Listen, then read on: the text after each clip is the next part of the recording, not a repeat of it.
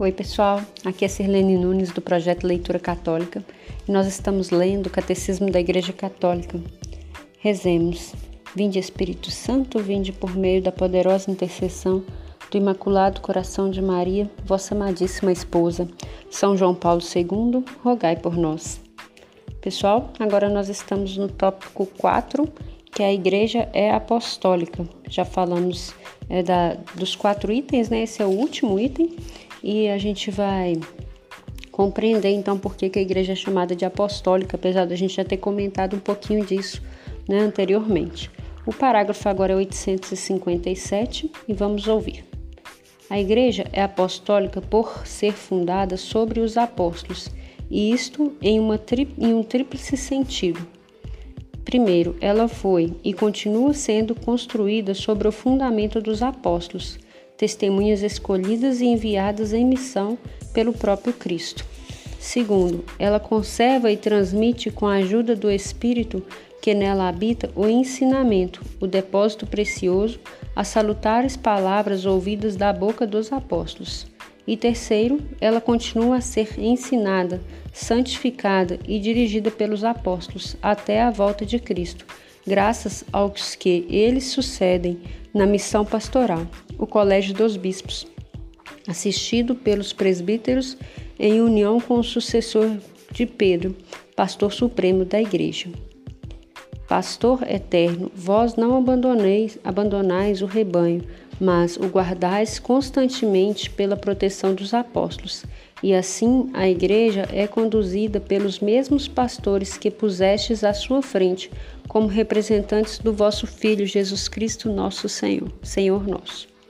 Aqui foi uma citaçãozinha, uma, uma breve oração, na verdade, que é feita no Missal Romano, é no prefácio dos apóstolos. E, e aqui, pessoal, o catecismo trouxe para a gente três pontos que fundamentam a questão da gente falar a Igreja Católica Apostólica. É, foi, fomos fundados sobre os apóstolos, os doze escolhidos, né?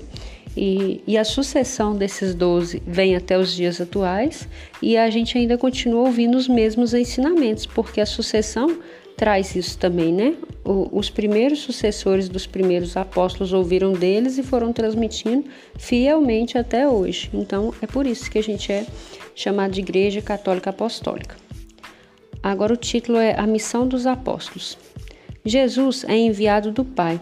Desde o início de seu ministério, chamou a si os que quis, e dentre eles escolheu doze, para estarem com ele e para enviá-los a pregar, como está em Marcos 3, 13 e 14. A partir daquela hora, eles serão seus enviados. É o que significa a palavra grega apóstolo. Né? Então, a palavra grega apóstolo significa enviados. Neles continua, neles continua a sua própria missão. Como o Pai me enviou, eu também vos envio. João 20, 21. Seu ministério é, portanto, a continuação de sua própria missão. Quem vos recebe, a mim recebe, diz ele aos doze, em Mateus 10, 40. Jesus associa-os à missão que recebeu do Pai, com o Filho, como o Filho não pode fazer nada por si mesmo, João 5, 19 e 30. Mas recebe tudo do Pai que o enviou. Assim, os que Jesus envia não podem fazer nada sem ele, de quem receberam o mandato de missão e o poder de exercê-lo. Só fazendo uma pausa aqui, pessoal. Ah, aqui está falando que os Jesus ele dizia que ele não fazia nada sozinho, né? Ele fazia pelo Pai que o enviou e pela ação do Espírito Santo. E os apóstolos eles fazem tudo que fizeram, né, e, e, os apóstolos que a gente tem até hoje, na verdade, toda a sucessão, o fazem em nome de Jesus, que foi quem os constituiu apóstolos, né, quem os deu a missão, quem deu o mandato de missão e quem deu poder para exercer essa missão. Então, todos fazem em nome de Jesus. Continuando. Os apóstolos de Cristo sabem, portanto, que são qualificados por Deus como ministros de uma nova aliança, ministros de Deus, embaixadores de Cristo, servidores de Cristo e administradores dos mistérios de Deus.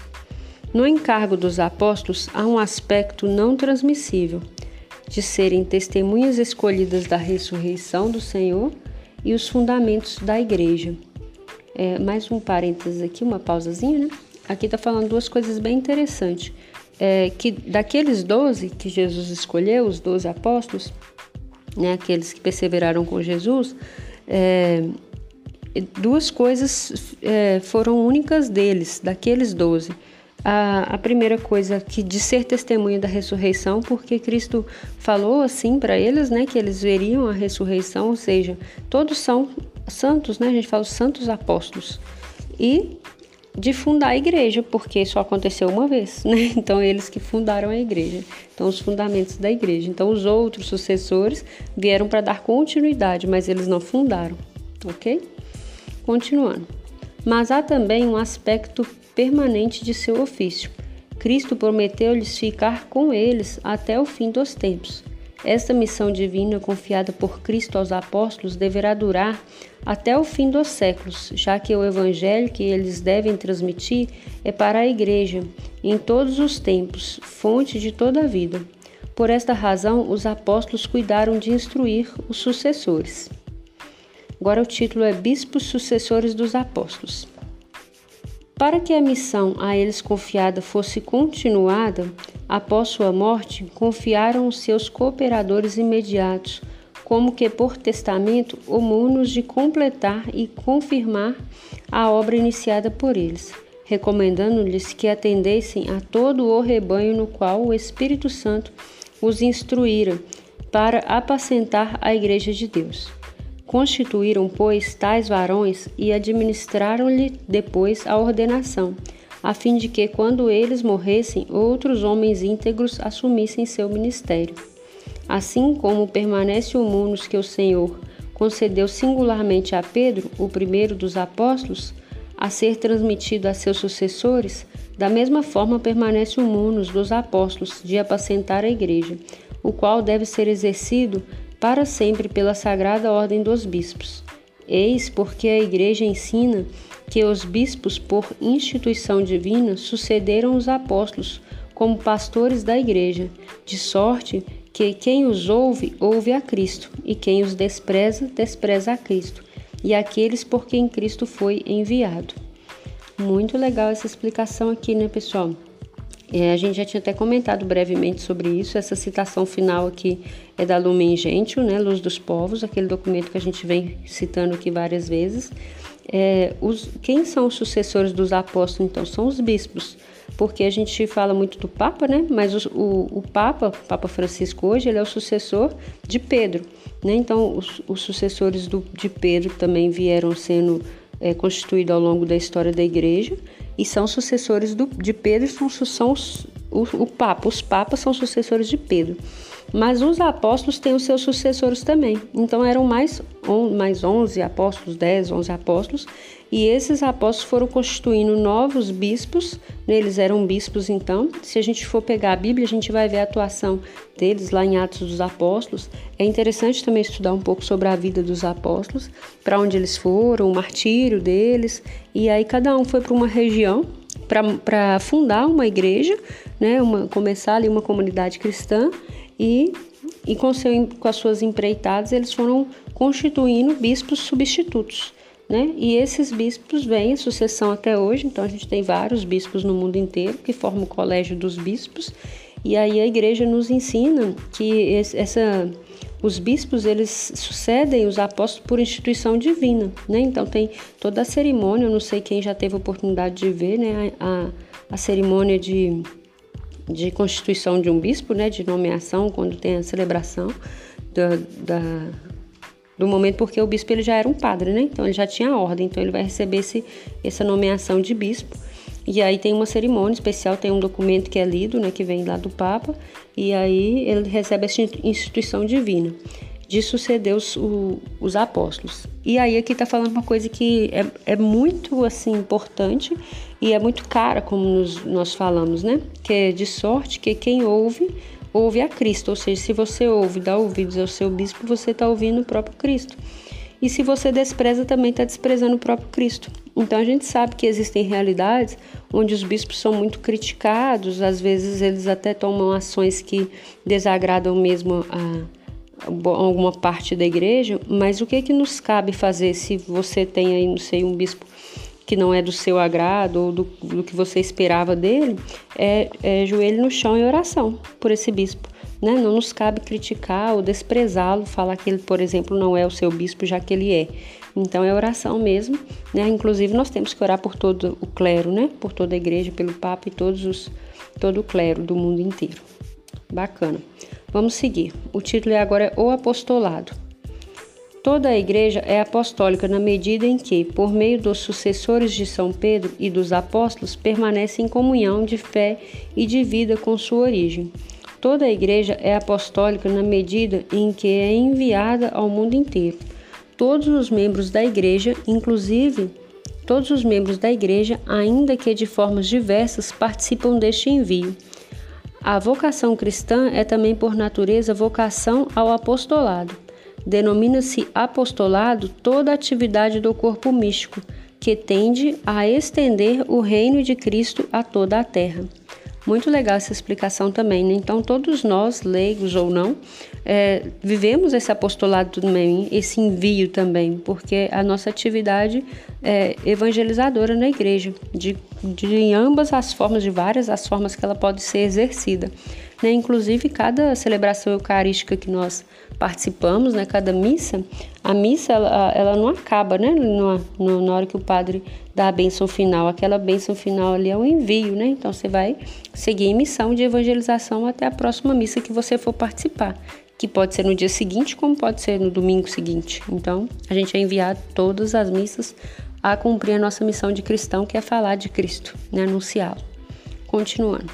Sendo Cristo enviado pelo Pai e fonte e origem de todo o apostolado da Igreja, é evidente que a fecundidade do, do apostolado, tanto dos ministros ordenados como dos leigos, depende de sua união vital com Cristo.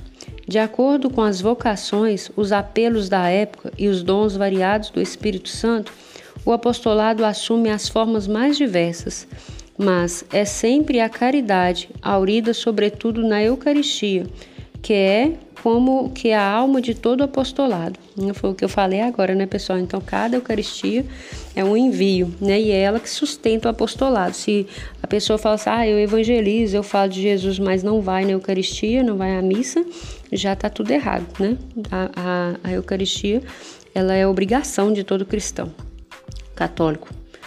A Igreja é una, santa, católica e apostólica em sua identidade profunda e última, porque é nela que já existe e será consumado no fim dos tempos o reino dos céus, o reino de Deus, que veio na pessoa de Cristo e cresce misteriosamente no coração dos que lhe são incorporados, até sua plena manifestação escatológica.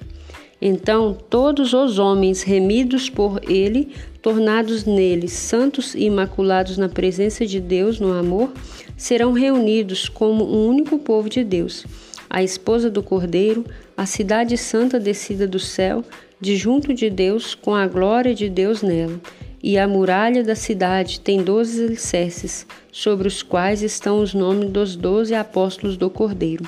Apocalipse 21, 14. Muito lindo, né? a, é a promessa de, de Cristo, né? Que quando ele voltar, ele vai reunir todo o seu povo, e aí isso inclui todos os apóstolos, todos nós, leigos ou, ou não, ou é, sacerdotes, né? Muito linda essa explicação. Resumindo, a igreja é una, tem um só Senhor, confessa uma só fé, nasce de um só batismo, forma um só corpo, vivificado por um só Espírito, que vista de uma única esperança, no final da qual serão superadas todas as divisões. A Igreja é santa, o Deus Santíssimo é o seu autor. Cristo, seu esposo, se entregou por ela para santificá-la. O Espírito de santidade a vivifica. Vivifica. Embora congregue pecadores, ela é imaculada, feita dos maculados. Nos santos brilha a santidade da Igreja. Em Maria está já esta já é a toda santa. A Igreja é católica, anuncia a totalidade da fé, traz em si e administra a plenitude dos meios de salvação. É enviada a todos os povos, dirige-se a todos os homens, abarca todos os tempos. Ela é, por sua própria natureza, missionária. A igreja é apostólica. Está construída sobre os fundamentos do, duradouros, os doze apóstolos do Cordeiro. Ela é indestrutível, é infalivelmente mantida na verdade. Cristo a governa por meio de Pedro e dos demais apóstolos presentes em seus sucessores, o Papa e o Colégio dos Bispos. A única Igreja de Cristo, que no símbolo confessamos una, santa, católica e apostólica, subsiste na Igreja Católica, governada pelo sucessor de Pedro e pelos bispos em comunhão com ele. Embora fora de sua estrutura visível se encontrem numerosos elementos de santificação e de verdade. Lindo, pessoal. A gente termina aqui essa leitura sobre a Igreja Católica Apostólica Romana, una católica apostólica e, e, e romana, né? E aí a gente falou desses quatro itens é, detalhadamente aqui. Foi muito bonita essa leitura toda, esse resumo aqui abarcou toda a leitura que a gente fez em alguns dias, né? E a, na próxima leitura a gente vai continuar falando da igreja, e a gente vai falar um pouquinho sobre hierarquia, sobre os leigos, sobre a vida consagrada, né? Vamos falar dos fiéis, que a gente já falou agora de toda uma estrutura hierárquica, de toda uma estrutura da igreja, e agora a gente vai falar dos fiéis também dentro da hierarquia. Muito legal que vai ser esse próximo áudio. Eu espero que essa leitura de hoje ela enriqueça a sua vida espiritual e nós nos vemos na próxima. Deus te abençoe.